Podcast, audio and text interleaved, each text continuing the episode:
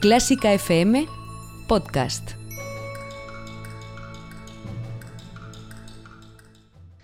Antique. Noun, pejorative. Very old work, object or habit that is no longer fashionable or is useless.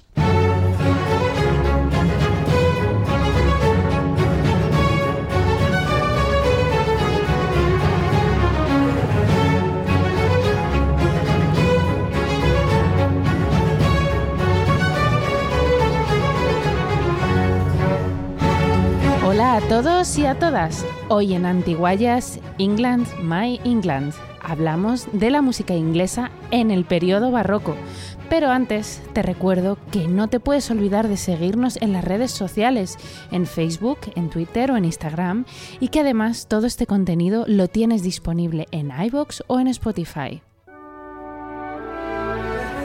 Mezzo, la referencia internacional de la música clásica, el jazz y la danza en televisión, celebra el Día Mundial de la Música. A partir del sábado 20 de junio a la una de la tarde, 40 horas de música con los mejores artistas en una gira mundial única. Disfruta de la música en Mezzo desde los mejores auditorios del mundo: París, Londres, Barcelona, Nueva York, Tokio, Viena o Madrid. Abónate a Mezzo, la sala de conciertos por excelencia de Movistar Plus, Orange Televisión y Vodafone Televisión. En Clásica FM, la nueva normalidad es la normalidad de siempre. Disfruta cada día de nuevos podcasts en Clásica FM. Berta Herrero, Carlos Iribarren, Isabel Juárez, Carlos López, Isabel Roch, Mario Mora y Ana Laura Iglesias te traemos de lunes a viernes nuevos contenidos en clásicafmradio.es. Y recuerda que esta plataforma sigue adelante gracias a tu ayuda. Siempre y ahora más que nunca necesitamos que te unas a nuestra comunidad de mecenas con 5 euros mensuales sin compromiso de permanencia. Más información en la pestaña Hazte mecenas de clásicafmradio.es.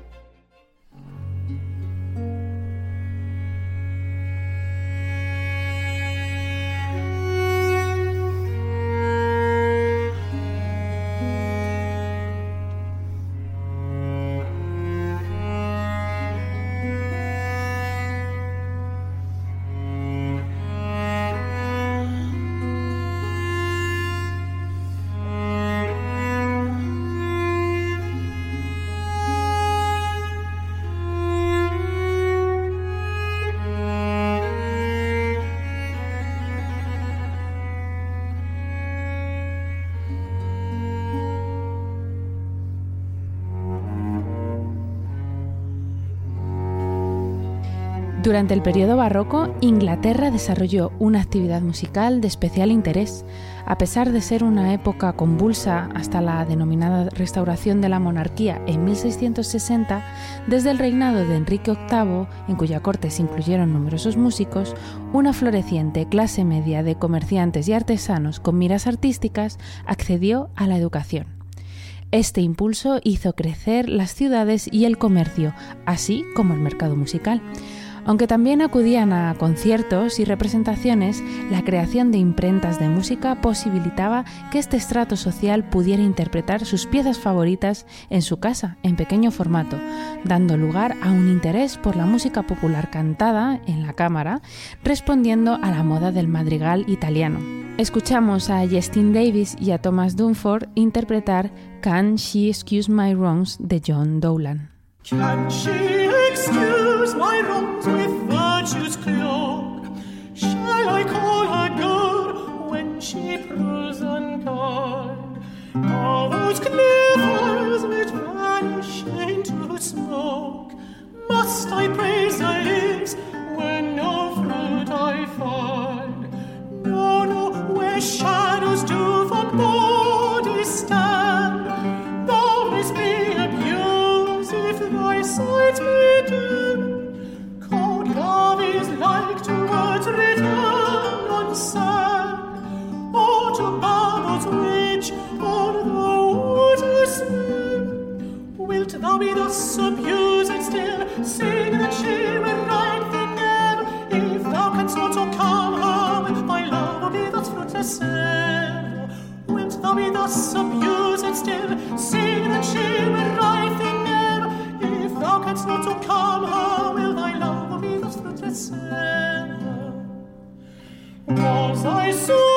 that I might not a smile unto those high joys which she holds from me,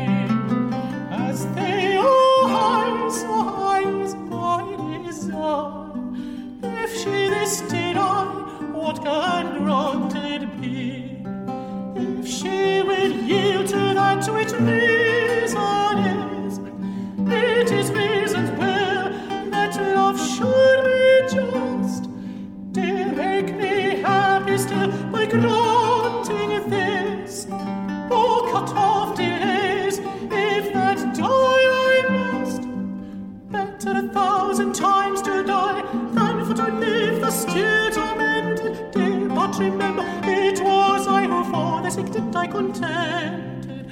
Better a thousand times to die than for to live thus still tormented. Dear, but remember, it was I who for the sick did I contented.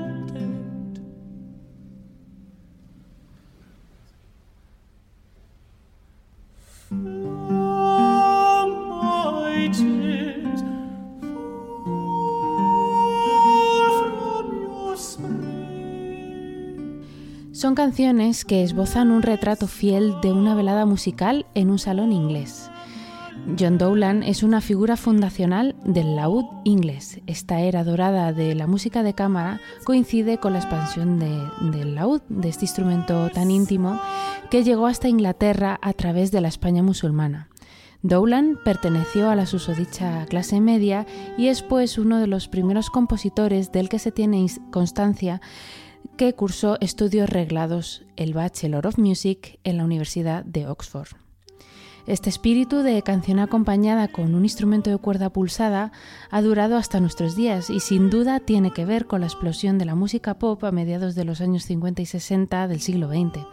Así hay cantantes de pop que se, se han visto que en esta conexión y se han animado a hacer su propia versión de las canciones de Dowland, quizá reconstruyendo una versión más cercana a la intención original. Así que escuchamos Sting versionando Flow My Tears de Dowland, que ya estábamos escuchando de fondo en la versión de Justin Davis. Flow my tears from your springs.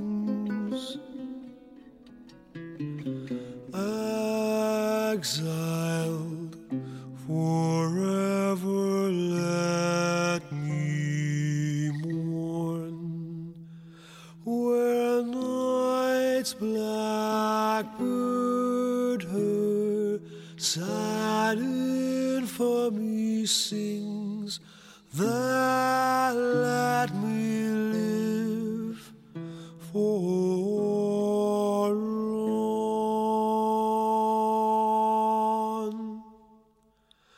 Dawn veil lights shine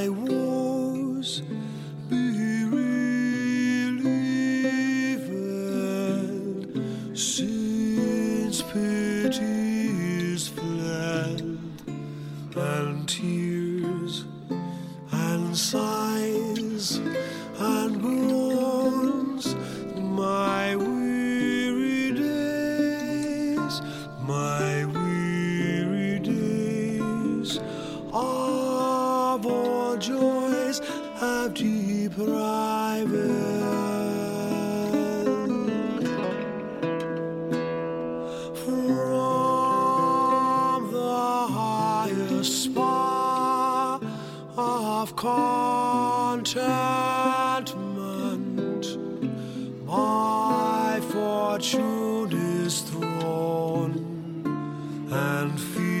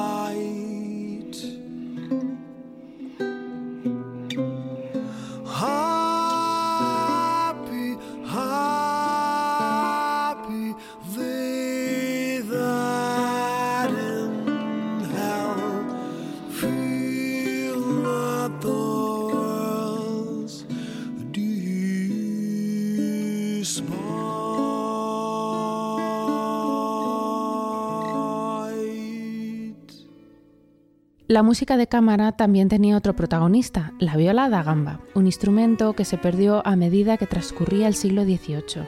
Sin duda, la viola da gamba ocupa un lugar de honor en la música de cámara inglesa del Renacimiento y del Barroco.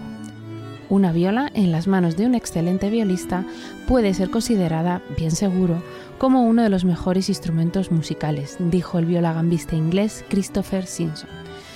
Los conjuntos de violas da gamba normalmente tienen entre 2 y 7 partes y constituyen un género instrumental en sí mismo, principalmente en Francia y en Inglaterra. Suena ya música para consort de violas de John Jerkins, autor que combina un curioso don melódico con un profundo entendimiento de la armonía y la conducción de voces, dando lugar a una conversación musical de todas las partes. Fue un compositor inusual, no solo por tener una larguísima vida, unos 86 años, sino que trabajó principalmente en casas nobles privadas enseñando a tocar la viola da gamba. Escuchamos dos de sus fantasías, un género que tiene por meta la invención y la creatividad y que fue muy desarrollado en esta época. La interpretación corre a cargo del ensemble Fretwork.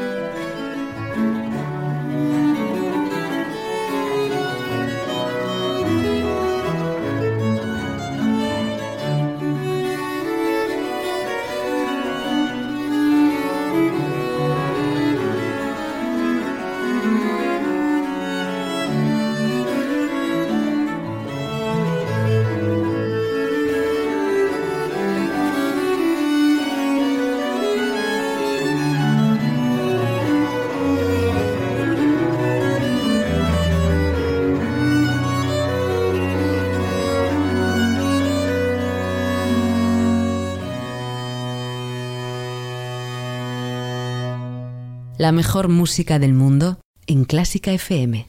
Como hemos dicho, Inglaterra fue muy atractiva para trabajar. La figura de Georg Friedrich Händel personifica su propia música cosmopolita, un concierto de naciones encarnado en un genio creador. Alemán, se educó en Italia, estudió los modelos franceses e hizo una brillante carrera en Inglaterra, incluso obteniendo la nacionalidad inglesa. Muchas de sus grandes óperas y oratorios se estrenaron gracias a la Royal Academy of Music, institución que fundó en 1719 con la subvención del rey Jorge I, del que recibía una pensión a cambio de la educación de sus hijos en materia musical. A pesar del éxito, Händel siempre fue muy crítico con el mundo musical inglés y hay multitud de anécdotas sobre su físico, su carácter y su relación con el mundo musical. Por ejemplo, a un cantante inglés llamado Gordon no le gustaba su acompañamiento al clave, del que era un virtuoso, y le amenazó con saltar encima del, instrumento y destrozarlo. Porque estoy seguro de que la gente vendrá a verle cómo salta antes que venir a escucharle cantar. Escuchamos ya el famoso himno de la Champions League, o más bien Dog the Priest, de Händel, que se escribió como himno de la coronación para la importante realeza inglesa. Los himnos son otro de los géneros más importantes que se desarrollaron y la trompeta, instrumento de los ángeles, con su timbre brillante y dorado, está íntimamente ligado a la majestuosidad barroca.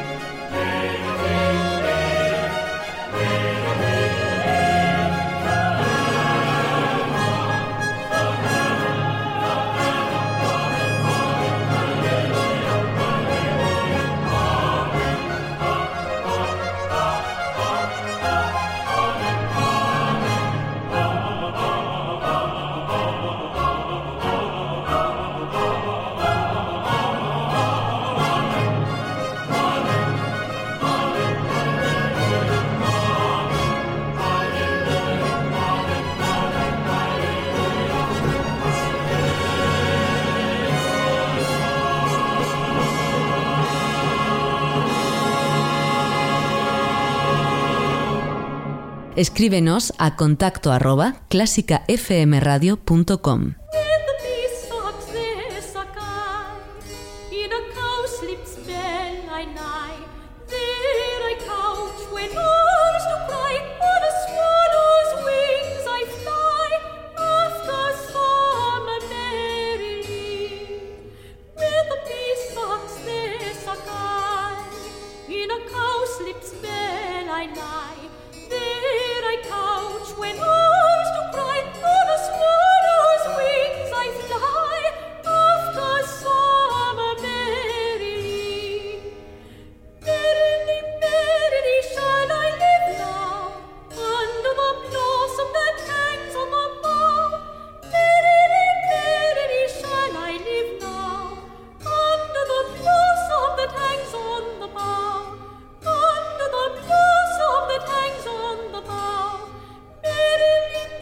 Los teatros, ya desde la época de Shakespeare, gozaban de muy buena salud gracias a esta clase social pudiente y también a la nobleza.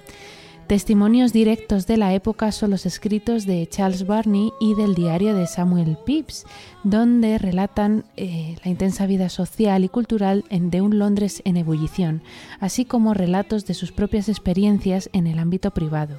Matthew Locke es uno de esos compositores que Pepys menciona en su diario como un amigo. Está sonando ya la música incidental para la obra La Tempestad de Matthew Locke, quien fuera el compositor asociado a la corte y que se encargó de los 24 violines, que imitaban a los 24 violines del rey de Francia. Locke fue también el maestro de Henry Purcell, que es quizá el compositor más famoso de esta época. Termino este capítulo de Antiguayas con el dramático final de la ópera Dido y Eneas de Henry Purcell. George Faithfully, Isabel Juárez.